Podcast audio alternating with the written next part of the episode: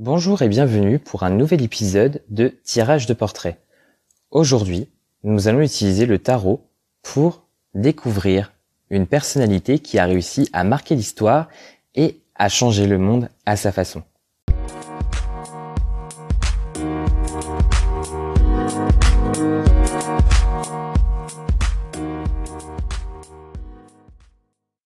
Je vais vous raconter l'histoire d'un chanteur helvète.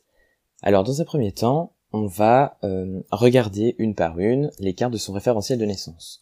Ensuite, euh, comme d'habitude, je vais vous raconter la petite histoire qui va retracer euh, vraiment tout son parcours de vie et qui va donc mettre en connexion, mettre en lien toutes les cartes de son référentiel de naissance.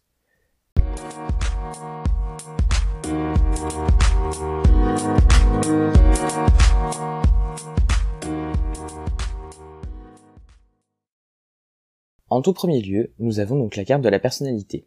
Ici, c'est la carte numéro 21. La 21e, c'est euh, le monde. Le monde, on a du coup la notion d'achèvement, on a la notion d'équilibre, on a la notion de perfection, on a la notion vraiment de quelque chose qui est terminé, qui est fini, accompli. Ensuite, il y a la carte de la quête. La quête, c'est l'arcane numéro 8. L'arcane numéro 8, c'est celle de la justice. La justice, quelque part, on peut y voir euh, quelque chose vraiment des aspects au niveau de ce qui est légal, tout ce qui est au niveau notarial, mais il peut aussi y avoir la notion un peu avec le, symbole de la justice, avec la balance qu'on essaye de peser pour essayer de trouver le juste équilibre. Donc il peut y avoir donc la notion d'équilibre. Euh, il peut aussi y avoir la notion de juste quelque part, quelque chose de juste, pas quelque chose d'injuste, euh, quelque chose de partial et quelque chose d'égalitaire. Voilà, on peut on peut voir tout ça. Ensuite, on a la carte qui va représenter toutes les préoccupations de la pensée. Donc ici, on a l'arcane numéro 15. L'arcane numéro 15, c'est celle du diable. Alors, le diable, c'est quoi? Le diable, c'est euh, la passion, c'est les excès, c'est la luxure, c'est vraiment tout ça, tout ce dont on, peut abuser tout au long de sa vie et quelque chose qui peut aussi être néfaste. Ça peut aussi représenter quelque chose qui fait peur, quelque chose dont on n'a pas enfin, sur laquelle on n'a pas vraiment le contrôle, même pas du tout voilà, qu'on ne contrôle pas, qui nous dépasse quelquefois. Ensuite, il y a la carte de l'orientation concrète de l'existence. Ici, on retrouve une nouvelle fois l'arcane numéro 8, celle de la justice. On va passer à la cinquième carte, qui est celle du passage obligé. Donc le passage obligé, c'est euh, le passage par lequel on est obligé de passer dans sa vie, vraiment euh, la chose à côté de laquelle on ne peut pas passer. on est obligé, on y passe et c'est comme ça. Le concernant, c'est l'arcane numéro 7. L'arcane numéro 7, c'est L'arcane du chariot. Le chariot implique un mouvement en avant, implique de d'avoir des projets, implique de vouloir constamment avancer. Euh, voilà, pour euh, en, général, quand on a le chariot, il n'y a pas trop de stagnation, il n'y a pas cette idée justement. Ou alors, on est en plein dans la stagnation, mais on veut tout faire en sorte pour euh, pouvoir avancer, pour pouvoir passer à autre chose et essayer de changer les choses un petit peu. Voilà. Ensuite, on a la carte des qualités. Les qualités, ici on retrouve l'arcane numéro 11. L'arcane numéro 11, c'est celle de la force.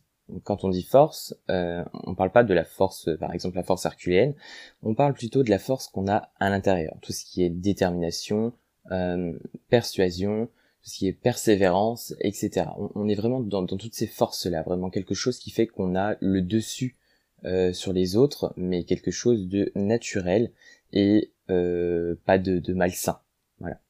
Ensuite, on a la carte des défis. Les défis, donc la septième carte, c'est l'arcane, encore une fois, numéro 7, comme pour le passage obligé. Donc ici, voilà, on peut remarquer que le défi, le principal défi qu'il y a eu dans sa vie, c'était de, euh, voilà, sûrement aller de l'avant, sûrement essayer de changer les choses. Ensuite vient la huitième carte. La, huitième carte, c'est celle de la météo de l'année. Alors la météo de l'année, euh, on va pas la faire, enfin on va, en parler euh, un petit peu parce que voilà cette personne euh, nous a quitté cette année. Donc on va dire que cette année en fait pour cette personne ça a été euh, celle de donc c'était l'arcane numéro 16 celle de la tour.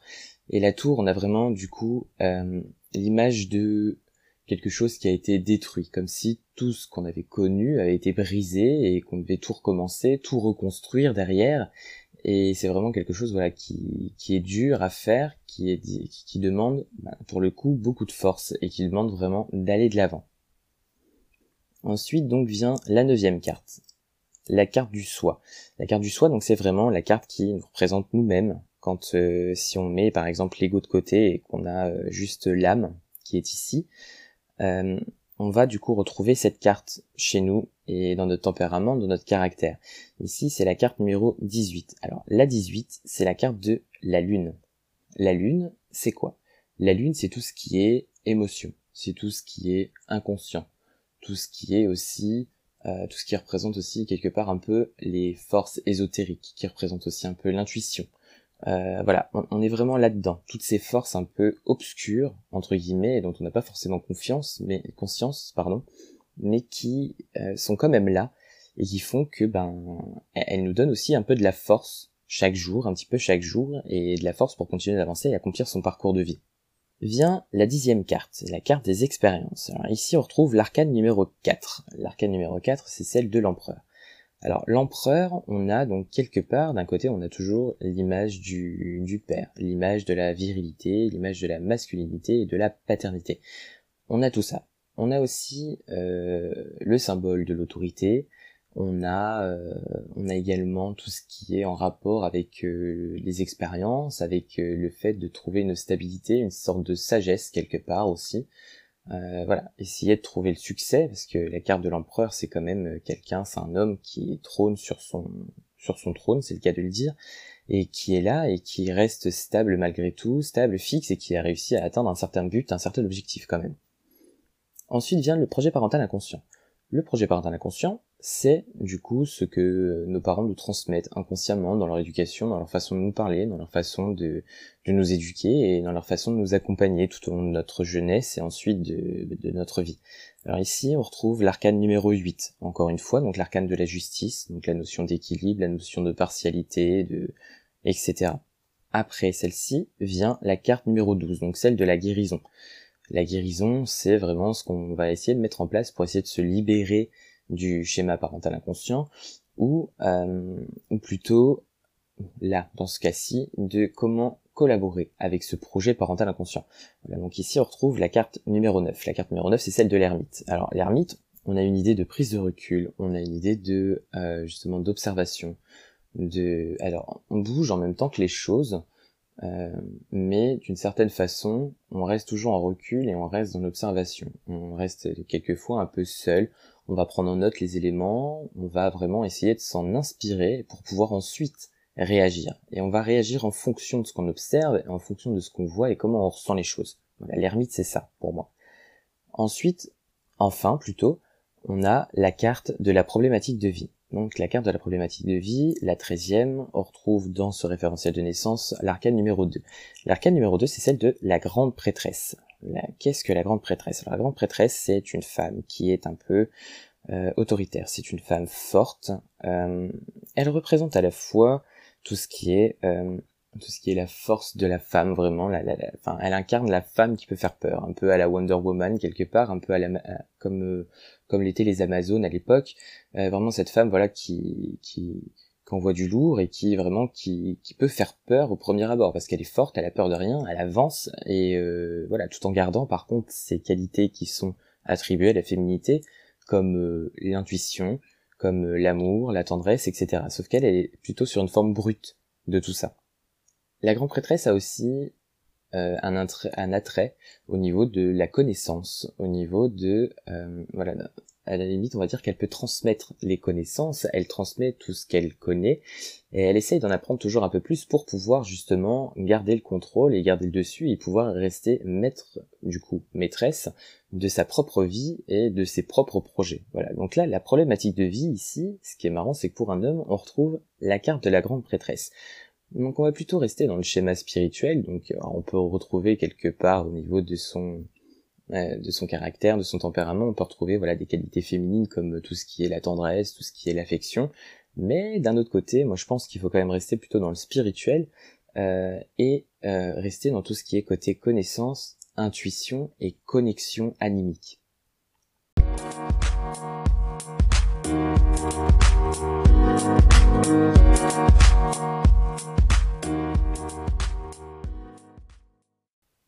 Je vais donc maintenant vous raconter la petite histoire. C'était une personne un poil perfectionniste qui aimait aller au bout des choses qu'il entreprenait. Ce que son âme recherchait était un certain équilibre, quelque chose de juste. Quant à son ego, il était préoccupé par ses passions. Elles prenaient beaucoup de place dans sa vie. Il était voué à trouver un équilibre dans sa vie, à un tel point que si quelque chose manquait, il se sentait immédiatement déséquilibré et mal en point. C'était important pour lui. Durant son parcours de vie, il dut avancer sans s'arrêter, malgré des obstacles qui se présentaient à lui. L'idée de rester à attendre que les choses s'améliorent ne lui était pas concevable. La principale de ses qualités était la force qu'il avait en lui. C'est cette même force qui lui a permis à plusieurs reprises de continuer son chemin, même si cela n'a pas toujours été facile. C'est d'ailleurs son principal défi dans la vie. Avant qu'il ne décède, il a été confronté à une énorme perte. Cela l'a beaucoup déstabilisé, il a tout remis en question et devait repartir de zéro. Son âme l'accompagnait au quotidien, au travers de son inconscient. Elle le guidait et savait lui envoyer des signes pour le mener au mieux à son but. La majeure partie des expériences qu'il a faites étaient de l'ordre du succès, de la sagesse et de la justice. Ses parents lui ont transmis la haine de l'injustice, la défense des plus faibles et l'idée de faire son possible pour améliorer le monde. De là, il a beaucoup observé. Sa problématique de vie a fait qu'il a appris à écouter son intuition pour entrer dans une connexion parfaite avec son âme. Je pense que la plupart d'entre vous aura deviné qu'il s'agit d'un hommage au chanteur Patrick Juvet, qui nous a récemment quittés.